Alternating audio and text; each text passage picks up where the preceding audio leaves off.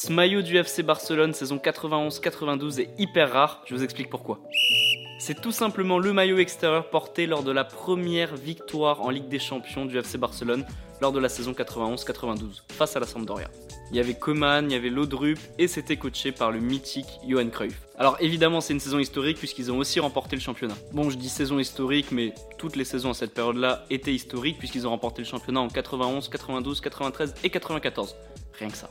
Alors pour vous en dire un peu plus sur ce maillot, il y a écrit champion d'Europe 1992 Wembley. La finale s'est passée en Angleterre face à la Sampdoria.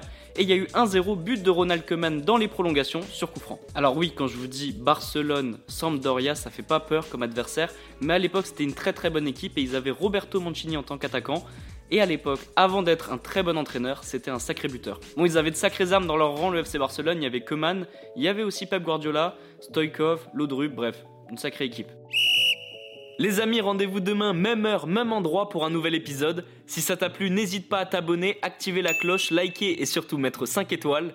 Et oui, j'allais oublier, si t'as une question, peu importe laquelle, il n'y a jamais de questions bêtes, pose-la en commentaire et j'y répondrai dans un prochain épisode.